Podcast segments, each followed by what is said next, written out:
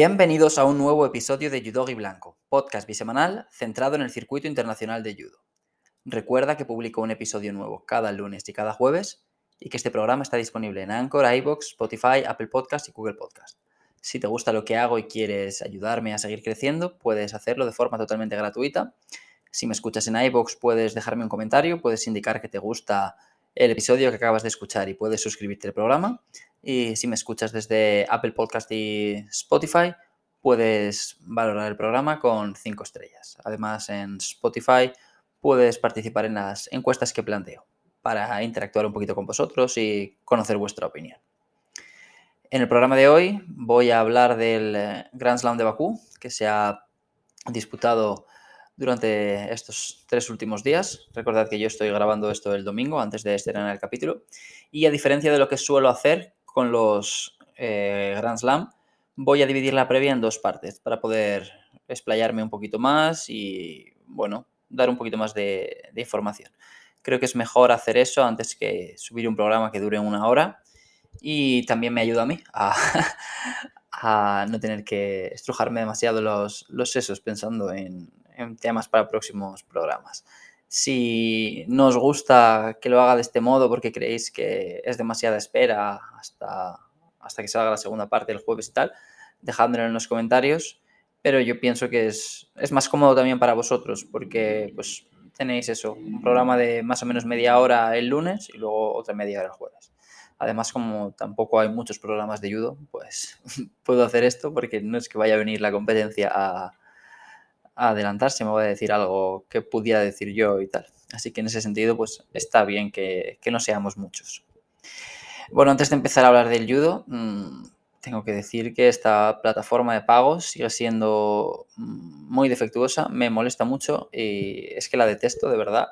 Antes de empezar los, los combates suelen hacer una previa los comentaristas de unos 10 minutos más o menos y el primer día se congeló la imagen, o sea, solo se escuchaba y se veía ahí a, a Neil y a Sheldon bloqueados, o sea, bueno, bloqueados no, congelados, y es algo pues, que te saca un poco porque piensas, ¿qué está pasando aquí? O sea, es poco profesional. Y luego em, es que se, ve, se iba la imagen cada dos por tres. Durante el primer día me pasó menos, en el segundo, por ejemplo, no podía cambiar de un tatami a otro, o bueno, podía cambiar, pero no me salía el menú desplegable que hay al lado en el que ves los marcadores de los otros dos tatamis. Y mm, el tercer día directamente es que se bloqueaba. O sea, hubo una pelea por el bronce que, no pude ver. O sea, me perdí tres, minutos. Mm, no, puede ser que hagan, que hagan pagar a la gente 100 euros o 100 dólares o 100 libras al año para ofrecer esta, esta chapuza de producto. Y ya es el tercer evento grande desde que han montado esto. O sea, podrían ir mejorando un poquito, pero bueno, mm, las cosas de Palacio van despacio. Empezamos con el menos de 48 kilos. Eh, teníamos dos representantes aquí. Recordad que, Julia Figueroa anunció el lunes pasado que no iba a participar. Entró Mireia a la puerta en su lugar finalmente. Y también estaba Laura Martínez. Mireia empezó muy contundente, ganó su primera pelea muy rápido. Tenía una rival dura en su segunda ronda, que era la, francesa Leroy Clement, y también la ganó, anotando un Guasaria muy poquito del final, o sea, dejándola sin tiempo de reacción justo, justo unos instantes antes había, habíamos visto a Laura competir en su primera pelea del día y derrotar a, la turca Azak. Y en cuartos de final pues llegaron los problemas para las españolas. Mireia fue contra Nikolic, la Serbia, se puso un Wasari abajo porque la, bueno, eso, la Serbia consiguió movilizar a Mireia, aunque es cierto que Mireia logró su pierna, o sea, enganchar su pierna, por lo que rompió, rompió los Aikomi y, la Serbia no consiguió sumar el hipón en suelo, aunque sí que lo hizo en la acción posterior. Y Laura también perdió en cuartos de final contra Stangar por sumisión. O sea, Stangar buscó y encontró la estrangulación y Laura acabó rindiéndose. En repesca, Mireia fue contra Tanser y planteó un combate muy serio. Le sacó un Sido, le sacó otro Sido y volvió a anotar un Wasari a menos de 30 segundos del final, como de, sí, del final de la pelea como en octavos de final contra Clement, y de este modo se aseguró el pase a, la final por el bronce. Y Laura, en cambio, pues no, pudo derrotar a Babudorg, la, la representante de Mongolia. Eh, volvió a perder por sumisión, esta vez em, porque le cazaron el brazo. Eh, en cuartos la habían estrangulado, aquí fue una luxación de brazo y bueno, Laura se, se rindió. Babudorj había perdido contra Francesca Milani, quien luego derrotó muy rápido a Stangar. O sea, fue un buen día para la italiana, ya estuvo bien en Abu Dhabi. Decíamos que Asunta Scuto venía presionando en ese menos de 48 para Italia. Y bueno, Milani ha estado genial después de un campeonato del mundo en el que Scuto fue, fue bronce y Milani cayó pronto. Ella ha conseguido pues rehacerse muy bien con dos platas en estos dos Grand Slam que hemos tenido en Abu Dhabi y Bakú. En la final por el bronce, mm, Mireia fue contra Stangar. Estuvo, estuvo a punto de puntuar Mireia con un, un anague parecido al que le dio el bronce contra Legoa Clement en el Grand Slam de, de, Antalya. Pero se quedó ahí la cosa, porque un poco después, pues Stangar, con buen trabajo de suelo otra vez, consiguió la victoria por sumisión. Ya había ganado a Catarina Costa en suelo y su primera ronda Stangar eh, pasó porque descalificaron a su rival por apoyar la cabeza en el suelo al intentar ejecutar una técnica Así que se podría decir que todos los combates que ganó ella, porque esta victoria por descalificación fue más bien una derrota de su rival, no, es que ella hiciera nada por ganar ese combate, pues bien, todos los combates que ganó Stangar los ganó en suelo. Eh, nada, cerramos esta categoría con un séptimo puesto para Laura, quinto para Mirella. El otro bronce fue para Nikolic, quien derrotó a Babudorg. Es otra medalla para la Serbia, que se consolida en el top 10 del ranking mundial y se aleja de su compatriota Stojadinov. Y en la final, Bucli derrotó a Francesca Milani. Se, se, repone bien la francesa del traspié del Mundial, donde también cayó antes de lo esperado. Mm. En menos de 60 kilos teníamos un representante, Frank Garrigós. Ganó su primera ronda, perdió en cuartos luego con Kalmatov, que le cazó cuando casi se habían cumplido tres minutos de Golden Score. Fue a repesca Fran. Recordemos, él llegaba como el judoka mejor rankeado. Mm, y bueno, en la repesca consiguió ganar y clasificarse para pelear contra uno de los bronces. Ahí fue, fue a disputarlo contra Joseinov, que competía en casa, y bueno, mm, derrotó a Fran con un hipón muy bonito a los 40 segundos o así de empezar. Fran se volvió a quedar a las puertas de la medalla, esta vez en un Grand Slam en el que la lista era más sencilla que en otras competiciones. O sea, sobre el papel está este combate por el bronce era la final esperada, eran los, dos judokas mejor rankeados, pero mmm, tuvimos la pelea pues, eh, compitiendo por otro metal, que no era el oro. El otro bronce fue para Bian Bayav de Mongolia, que derrotó a dos cabezas de serie por el camino, a Kokolayev y a Baratov, y en la final por el bronce también derrotó a Nuri, Nuriyaev con cierta facilidad. Fue una pelea, una pelea atractiva y, y bueno, el de Mongolia consiguió su tercera medalla grande del año, tercer bronce tras los logrados en el Grand Prix de Portugal y Grand Slam de Tel Aviv. Otro buen resultado para Mongolia en menos de 60 kilos, tras la plata en el Campeonato del Mundo lograda por en Taiwán. Y en la final, Kalmatov, que es el, el judoka de Ucrania que había derrotado a Fran en cuartos de final, fue contra Agayev de Azerbaiyán. El país local se jugaba su segunda medalla del día, tras el bronce conseguido por Huseinov. Y mm, era su primera opción de conseguir un oro. De hecho, Huseinov y Agayev, que eran los dos de Azerbaiyán, pues se habían enfrentado en semis, en una pelea que se alargó bastante en el Golden Score y al final Agayev se llevó la victoria. Y fue en este primer día, esta, esta final fue el primer combate con medalla en juego que se alargó hasta el Golden Score. La verdad es que hubo peleas bastante atractivas. Y ahí Agayev consiguió la victoria al anotar un, un Wasari con un Kataguruma, creo recordar. O sea, mola ver a un local llegar al bloque final y ganar, sobre todo si no es contra un español, porque la afición se enciende más y no sé, es como que más épico todo. En menos de 52 kilos teníamos también dos representantes, Ana Pérez y Estrella López. Ana ganó su primera pelea, trabajó mucho en Neguaza, aunque realmente consiguió anotar eh, con una técnica, bueno, en, judo pie, vaya, aprovechando una entrada de Uchimata de su rival, pero perdió después con, con el de Yufrida en la ronda siguiente. De nuevo un cruce duro, en Abu Dhabi fue el de Yorova, aquí tocó Yufrida. Es lo que, lo que sucede cuando no eres cabeza de serie, pues te expones a caer en, en ciertos cuadrantes o en ciertos lados del cuadrante y, y te ves obligado a enfrentarte a, a los cabezas de serie antes de llegar a cuartos de final. Estrella perdió en la misma ronda que Ana, octavos de final, con el, el Kagbasuren de Mongolia. Y también cayeron Reka Pup, que era la judoka mejor ranqueada de la lista y número 2 del mundo, y Fabien Kosher, que también partía como cabeza de serie. O sea, hubo varias sorpresas aquí.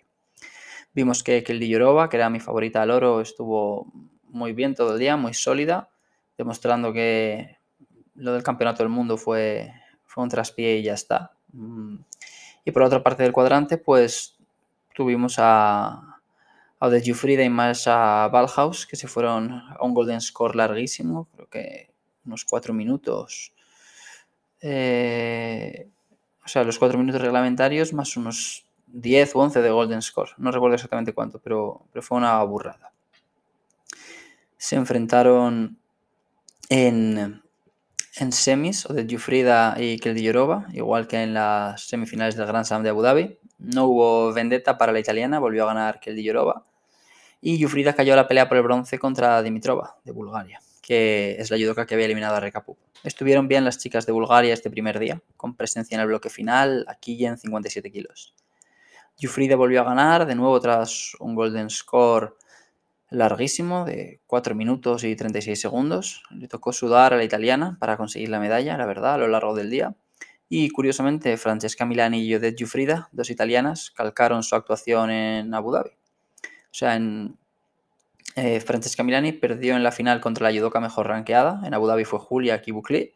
Y Jufrida ganó dos combates, perdió en semis contra aquel Yorova, pero se rehizo ganando el bronce en el Golden Score se llevaron pues eso, dos medallas para dos amigas que seguro que tras un campeonato del mundo en el que el resultado no fue el esperado, pues se han rehecho muy bien. Yo creo que Jufrida escala un puesto y se mete en el top 9 de la categoría y Milani, si no me falla el cálculo, adelanta a Scuto y se, se pone como la número 4 del mundo en menos de 48, ojo. Es el cuarto bronce en Grand Slam para Odette Jufrida este año, es la tercera plata para Francesca Milani. En el otro combate por el bronce, Kadamboeva derrotó a Chaleta con un hipón algo polémico en el primer minuto de combate. Fue la primera medalla para Uzbekistán, que había sacado un quinto y un séptimo puesto en menos de 60 kilos. Y en la final, pues vimos a Keldy Yorova eh, competir contra el Kagbasuren, que era la judoka que había eliminado a, Estrella López. Fue una pena, la verdad, el campeonato del mundo para Keldy Yorova, porque ha empañado, ha empañado un poquito su año, más aún jugando en casa pero yo creo que la judoka más en forma de la categoría, sin contar a Uta Abe, claro, que la vemos menos. Pero es que, el de tiene muchos registros, se mueve bien en pie y en suelo y creo que si sigue progresando pues va a ser una de las favoritas para estar en el podio de París. Eh, por cierto, este combate se había dado ya en los Juegos de Tokio y el Kagbasuren ganó ahí, pero en este Grand Slam que el de pues, se cobró la venganza. Y ganó por descalificación de su rival, que recibió tres sidos. Primera medalla para las chicas de Mongolia, segunda para el equipo en general. Eh, buena actuación, quinto puesto también en menos de 48, Babudorg y, y un judoka peleando por el bronce en 66, del que hablaré dentro de nada, porque fue una pelea muy importante para, el equipo español. Empezamos ya con ese menos de 66. Mm, teníamos dos representantes, Alberto Gaitero y David García Torné. Alberto Gaitero perdió eh, en su primera pelea en un Golden Score largo tras ser intervenido dos veces por los médicos. Era un rival duro dentro de las opciones que, había. Gaitero ha disputado tres compes muy duras muy seguidas, el Campeonato del Mundo, el Grand Slam de Abu Dhabi, el Grand Slam de Bakú, son tres viajes largos. Ha tenido muchas peleas largas también, sobre todo en Abu Dhabi, donde creo que se fue al Golden Score en todas las rondas, o todas menos una y sin conseguir medalla. Además, que alguien como Gaitero, consolidado en el top 10, subcampeón de Europa, etcétera, pues imagino que aspira a medalla en cada compe, ¿no? Es como que es su objetivo real. Pero bueno, e imagino que le veremos en el, en el Masters y a lo mejor tiene. O sea, consigue darle un poquito la vuelta a este final de año que, que no está yendo tan bien como a él le gustaría, seguro, aunque es cierto que estuvo a punto de conseguir un bronce en Abu Dhabi. Y bueno, poco después de que perdiera Gaitero, salió Torné a competir. Eh, fue un espectáculo, la verdad, a lo largo del día. Mm, llevaba, lo habíamos dicho, dos años y medio sin, competir en, una compe de esta entidad, desde el Grand Slam de Düsseldorf de 2020. Y bueno, en su primera pelea anotó un Wasari con un Uchigari primero, cerró medio minuto después con un Sayonage, en la segunda ronda contra Hernández, pues anotó un hipón precioso con un combo de Serinage y, y Ouchi y avanzó a cuartos donde esperaba uno de los locales, que era Safarov. A estas alturas, aparte de Gaitero, también había caído Marvelas Billy, el subcampeón olímpico. Y habíamos visto a Denis Vieru sufrir un poquito en cuartos de final, se fue al Golden Score, pero bueno, se metió en semis. Él ya había ganado este Grand Slam en 2019. Y volviendo a torneo, pues Safarov fue un hueso, estuvo muy bien, es uno de esos judokas que tienen picos altos y bajos, o sea, no es tan regular como otros. Nada, pelea larga, fueron al Golden Score y con una combinación de Kosoto y Tanio Toshi, pues Safarov dejó fuera a torneo, fuera de las semis. Claro, quedaba la repesca contra Kirgizbayev y aquí torné, ganó Mm, de nuevo Golden Score y un Wasari a los dos o tres minutos. Fue un combate más táctico, buscó distintos ataques. Yo creo que Torné supo acelerar bien cuando tocaba para meter, meter presión a Kirgizbayev y fue interesante porque Torné recibió un sido por false attack, o sea, ataque falso o ataque débil, eh, que no consigue desequilibrar al adversario, vaya, eh, a los 15 o 20 segundos de empezar. Y eso a veces pues indica que el árbitro no va a comprar eh, una serie de ataques que a veces se hacen más para intentar sacar sanciones por pasividad a tu rival, ¿no? Que realmente por atacar. Pero esto no condicionó a David, que siguió probando. Yo creo que alguno de sus ataques estuvo ahí en el límite, pero bueno, solo recibió una sanción. Así que aunque se hubiera llevado otra, pues habría seguido dentro del combate. Y sobre todo, pues David aprovechó lo que hemos dicho aquí varias veces, un cuadrante más o menos asequible, donde evitas a los grandes cocos hasta rondas más avanzadas. O sea, por ejemplo, con Ana Pérez vemos que, bueno, lo he dicho hace un momento, le tocaba aquí contra Odette Jufrida, que es doble medallista olímpica. En la compa anterior le tocaba contra Keldy Yorova, que es probablemente la judoka más en forma de la categoría. Así que pues, no hay nada que reprochar. Pero el día en el que caiga en un lado más amable, pues debe aprovechar porque tiene que sumar puntos para volver a subir en el ranking y que sea más fácil empezar como cabeza de serie en compes próximas. Y Torné pues clasificó para la final por el bronce, fue contra Batoktok de Mongolia. Esta es la pelea a la que hacía referencia hace, hace nada. Anotó el de Mongolia un Guasari al minuto, pero Torné se rehizo muy bien y le dio la vuelta a la pelea con un Nippon a pocos segundos después, con un Tanio Toshi brutal. Medalla de bronce para Torné, 500 puntos para el ranking mundial y 250 para el olímpico. Se pone a nada de Gaitero y Adrián y, y a ver qué pasa, porque este bronce es el mejor resultado de España este año, tras el segundo puesto de Alberto Gaitero en el europeo, si no recuerdo mal. En el otro bronce, pues tuvimos otra pelea rápida, otra medalla para Azerbaiyán, esta vez Safarov. Y en la final, eh, Denis Vieru derrotó a, a Kali Fayev, porque de Tayikistán recibió tres sanciones. O sea, curiosidad, tanto este judoka de Tayikistán, Kalifayev, como Torné tenían cero puntos en el ranking mundial. Los dos habían estado en Grand Slam antes, pero hace tiempo y llegaban aquí a cero, porque los dos últimos años no habían puntuado. Y bueno, pues la cosa será distinta en próximas competiciones. Y sobre Denis Vieru, pues esto puede ser algo, una opinión algo polémica, pero para mí es el hombre del año en menos de 66 kilos. Es cierto que Fumi Abe ha participado en un Grand Slam y en el Mundial y ha ganado las dos compes. Mm, derrotó a Vieru en las semis del Mundial, de hecho. Pero es que Vieru ha estado en ocho compes grandes, en las que ha sacado tres oros y un quinto puesto en Grand Slam, un oro en Grand Prix y bronce en Campeonato Europeo y Campeonato del Mundo. Eh, es el número uno del mundo en el ranking y es que es muy regular. O sea, solo se quedó fuera del bloque final en el Grand Prix de Zagreb. Y lo dicho, a falta del Grand Slam de Tokio, donde sí estará AVE, y del Masters, pues para mí Vieru es el judoka del año aquí. Y creo que necesitamos más judokas como él, o sea, que ganen, que den espectáculo y que participen mucho. O sea, nadie va a pagar 100 euros al año para ver a un judoka top una, dos o tres veces. Pero a lo mejor alguien se lo piensa, sí sabe que siempre va a haber gente muy buena participando. Y bueno, no sé si alguien va a pagar con este sistema de streaming que tienen, pero deberían corregirlo. Y bueno, para cerrar con Denis Vieru, eh, oro este año aquí en Bakú, plata en 2021, oro en 2019 y quinto puesto en 2017. Parece que, se le da bien este Grand Slam. En menos de 57 kilos teníamos a Izaskun Ballesteros porque finalmente Carlo Basar se cayó de la lista. Empezó, empezó su, primera, su primera pelea con, con un, bueno, un arriba, gracias a un Uchimata a unos dos minutos del final, aunque luego lo revocaron desde la mesa. Y Zaskun ya estaba con dos sidos, además, pero aguantó bien, muy bien, y un minuto más tarde pues, cerró el combate con un hiponazo, con el que se clasificó a cuartos de final. Y ahí se enfrentó a la belga Mina Liber. O sea, fue una pelea igualada, llegan empatadas a un sido al último minuto, las dos reciben la segunda sanción a 19 segundos para el final, van al Golden Score y antes de que acabara el primer minuto, pues la belga sumó un Wasari con el que avanzó a semifinales y envió a Izaskun a la repesca contra Ilieva. donde perdió. O sea, recibió un Wasari en pie y otro en suelo. En la previa yo había hablado de Smythe Davis, pero fue otra británica, Nairn, o Nairn, no sé cómo se pronunciará esto, Nairn diría yo, la que sorprendió. Derrotó a la campeona olímpica, Nora Jacoba, en cuartos de final con un Uchi bajo. Venía de ganar el Open de Perth, la británica, y bueno, aprovechó esa inercia positiva. Y bueno, España pues tuvo, tuvo cinco repescas el primer día, tres ganadas, dos perdidas, dos séptimos puestos, dos quintos puestos y un bronce. Mm, bueno, hubo una medalla, pero yo creo que, que esperábamos un poquito más, sobre todo con, con Fran y Gaitero y probablemente rascar alguna medalla en 48. En este menos de 57, pues mm, el primer bronce enfrentó a Jacoba contra la Liber, campeona olímpica contra la belga, que es otra judoka consolidada en la categoría. Ya sumó un bronce aquí el año pasado en este Grand Slam de Bakú. Fue tercera en el Campeonato Europeo de este año, tercera también en el Grand Prix de Zagreb. O sea, eran las judokas, la judoka mejor ranqueada y la tercera mejor ranqueada. O sea, una buena pelea sobre el papel que se acabó decidiendo por descalificación de la belga. Nos quedamos sin ver un gran hipón aquí. Fue un contraste con el otro bronce, donde fueron Iliava y Nairn, o Nairne, de sexta y octava mejor ranqueadas, pero que no parecían a priori grandes favoritas.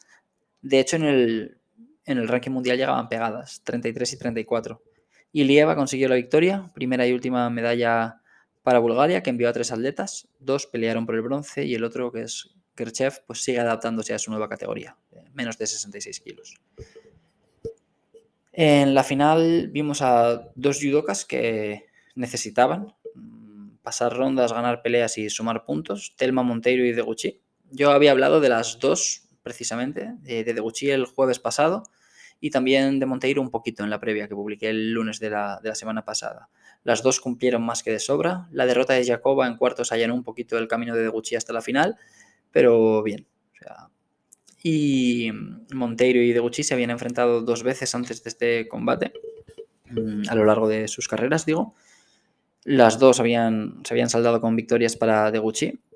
Y en lo que es el combate en sí, pues vimos eso. Eh, buena siguaza de, de Deguchi. Se recibió un sido al poco de empezar, pero luego llegó el peso, llevó el peso sí con, con esas técnicas de pierna, llegaron al Golden Score, casi anota la canadiense a los 40 segundos con un Osotogari muy potente, probaba Osotogari, Uchigari, eh, Asiguruma todo el rato.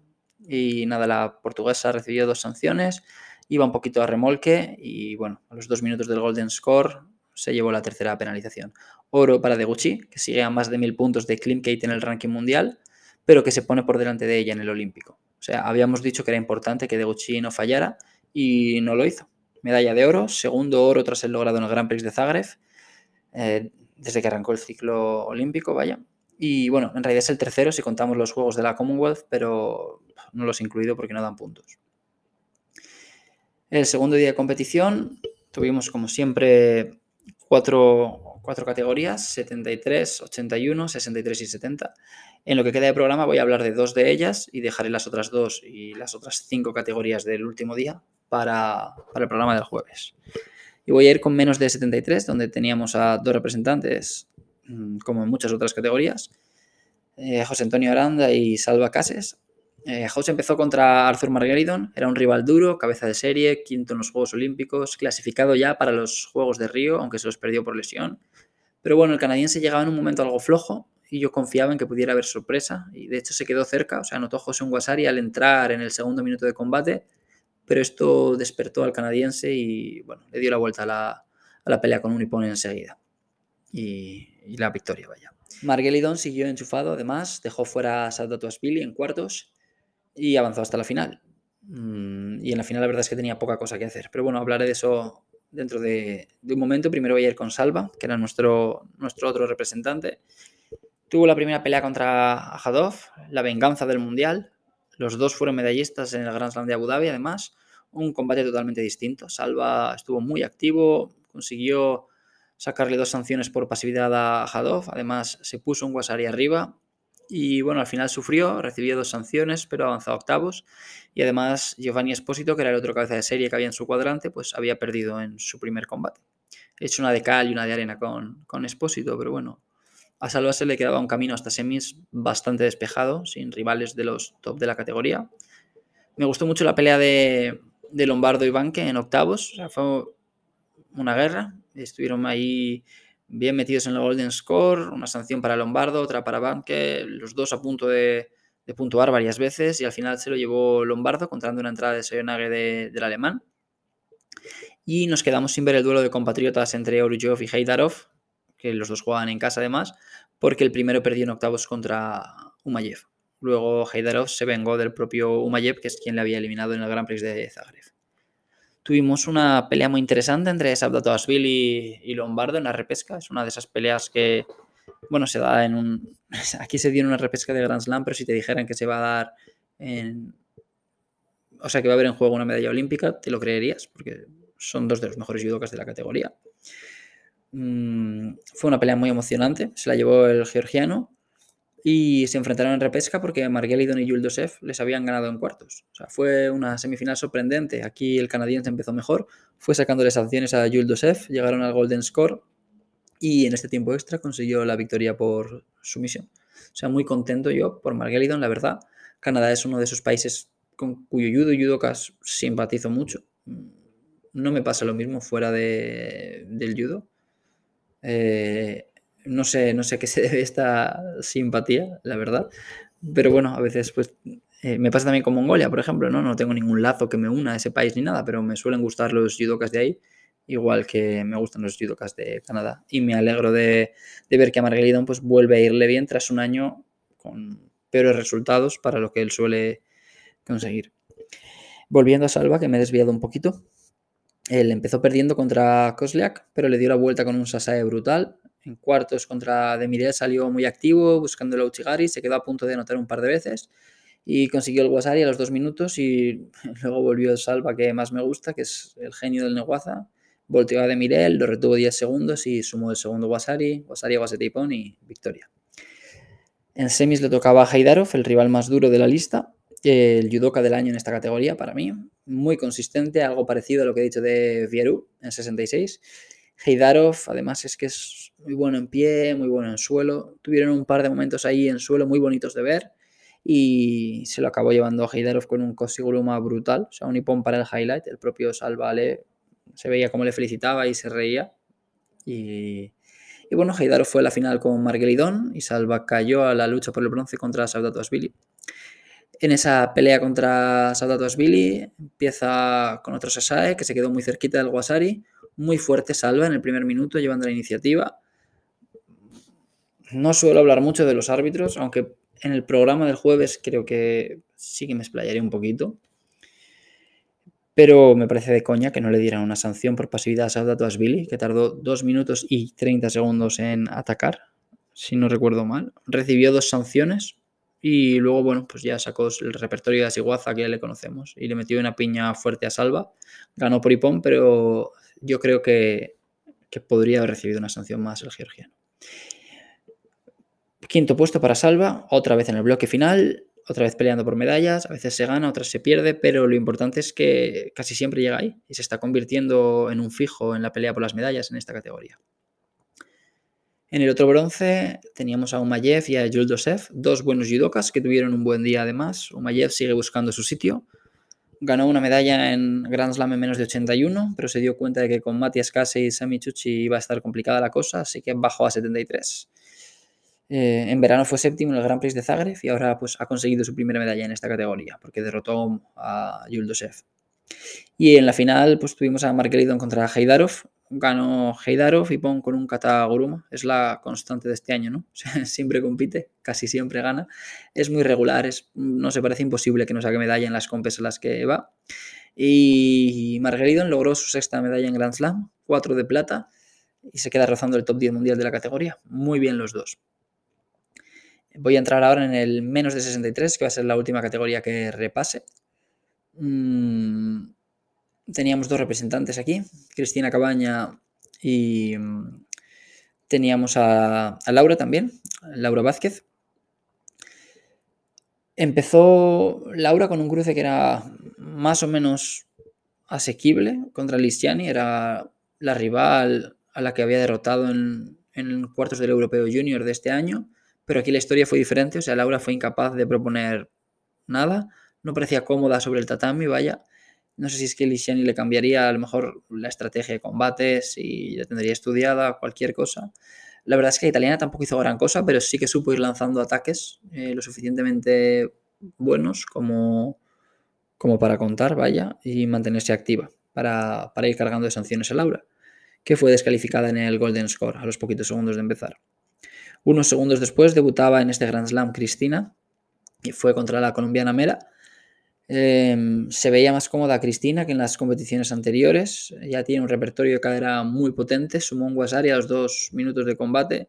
Sacó una sanción para su rival y a falta de 50 segundos pues cerró la pelea con un Senage de pie, muy chulo. Tras un par de compes perdiendo en su primer combate, aquí ganó y ganó con autoridad. Fue un buen estreno de Cristina y bueno, pues aquí la, mala suerte, ¿no? Había una, japonesa no ranqueada en la lista. Mm, le tocó cruzarse con ella muy pronto, de hecho en la siguiente ronda. Y, Cristina perdió. Eh, Terada había ganado también en su debut con mucha autoridad y lo volvió a hacer contra Cristina. O sea, cuando apenas había transcurrido el primer minuto, pues consiguió la victoria gracias a, un hiponazo. Una buena piña, la verdad. Respecto a puntitos de interés que hablamos a veces en esta categoría, mmm, estaba Keren Primo, que sigue ahí adaptándose al 63. Pasó su primera ronda con comodidad contra Ichokova y luego pues, se enfrentó a Sofía Ozbas en octavos, un cruce de jóvenes. Fue un combate dominado por la húngara, Sofía Ozbas, que anotó un Wasari a los dos minutos, cuando Primo además ya había recibido dos sanciones. Y a partir de este momento, pues Ozbas adoptó una actitud más conservadora y aguantó, pero viene muy cómoda, no recibió ninguna sanción y, mm, sin embargo, luego perdió en cuartos de final y también en repesca y se quedó fuera de la lucha por las medallas. Tampoco estuvo en esa lucha por las medallas Enrique Elis Barrios, la venezolana, quien perdió en su primera pelea contra Gardasñal. Ella es, Barrios digo, la número 4 del mundo, es la, llegaba como la segunda judoka mejor ranqueada de la lista y fue la derrota más inesperada en los primeros combates de esta categoría. Tuvimos a, la británica Lucy Renshaw, que mm, fue descalificada en semifinales por apoyar su cabeza en el tatami, ya sabéis, eh, la norma esta. Luego descalificaron a Nico al día siguiente, es decir, hoy, para mí que estoy grabando, por esta misma regla en su primer combate. Mm, hablaré de eso en el programa el próximo día, pero es muy frustrante. O sea, yo entiendo esta regla, entiendo que es una regla que lleva tiempo, ahora se le da más más importancia porque, bueno, pues hubo un judoka mm, que se lesionó gravemente eh, por una, una, lesión que se puede evitar si se aplica bien esta norma, pero es frustrante y es frustrante a veces para el espectador porque, a ver, es muy difícil medir cuando em, o cómo de peligrosa es una acción. ¿no? O sea, no puedes dejar eso, es, es, algo muy subjetivo y entiendo que pues ponga la norma en no apoyar la cabeza primero y ya está. Pero es que hay algunas acciones que las ves y, y frustra. O sea, y más, bueno, si me frustra a mí verlo en mi casa, que Lucy Ransom ni me va ni me viene, pues me imagino lo que debe frustrarle a ella. Que bueno, en este caso, el caso de Lucy no, no recuerdo exactamente cómo fue, pero el de Nico al día siguiente sí que me pareció, pues, para tirar una silla por la ventana. Entre eso y el streaming que va fatal, pues se te quitan las ganas de, de ver el judo. Pero bueno. Eh, lo dicho, Lucy Renshaw, que fue descalificada en semis por apoyar la cabeza en el tatami, mm, perdió también la pelea por el bronce contra Andrei Yaleski. El otro bronce en esta categoría fue para Terada, la japonesa que había eliminado a Cristina, que sorprendentemente perdió en semifinales contra Inbal Shemes de Israel. Y bueno, digo sorprendentemente porque normalmente de los japoneses esperamos que ganen. Y, bueno, en la final mes que había ganado a, a Terada en semis, pues se llevó el oro tras derrotar a, a Geke Vandenberg de Países Bajos. Y nada, al final me he acabado alargando un poquito, pero bueno, me alegro de, de, haber tomado la decisión de partir esto en dos, porque si con esto ya voy a estar alrededor de los 35 minutos, pues si hubiera añadido el otro me, había quedado, me habría quedado un programa de a lo mejor una hora, que es, es demasiado. Nada, con esto me, me despido ya. Recuerda que Puedes seguirme en Instagram, ya somos más de 5.000 seguidores ahí. Posteo un Reels con, acciones que me molan y pones que, me gustan y que considero interesantes. Lunes, miércoles, eh, viernes y domingo. hoy que estoy grabando esto he publicado eh, un par de ipones conseguidos por el Lloroba para la gente que, no haya pagado y, no lo pueda ver. La semana pasada, por ejemplo, mm, semana pasada respecto a cuando me escuchéis, o sea, para mí es todavía esta semana, publiqué un vídeo de, torneo con una recopilación de ipones suyos. Puede que me toque hacerle otro pronto porque la verdad es que dejó buen material en, en este Grand Slam.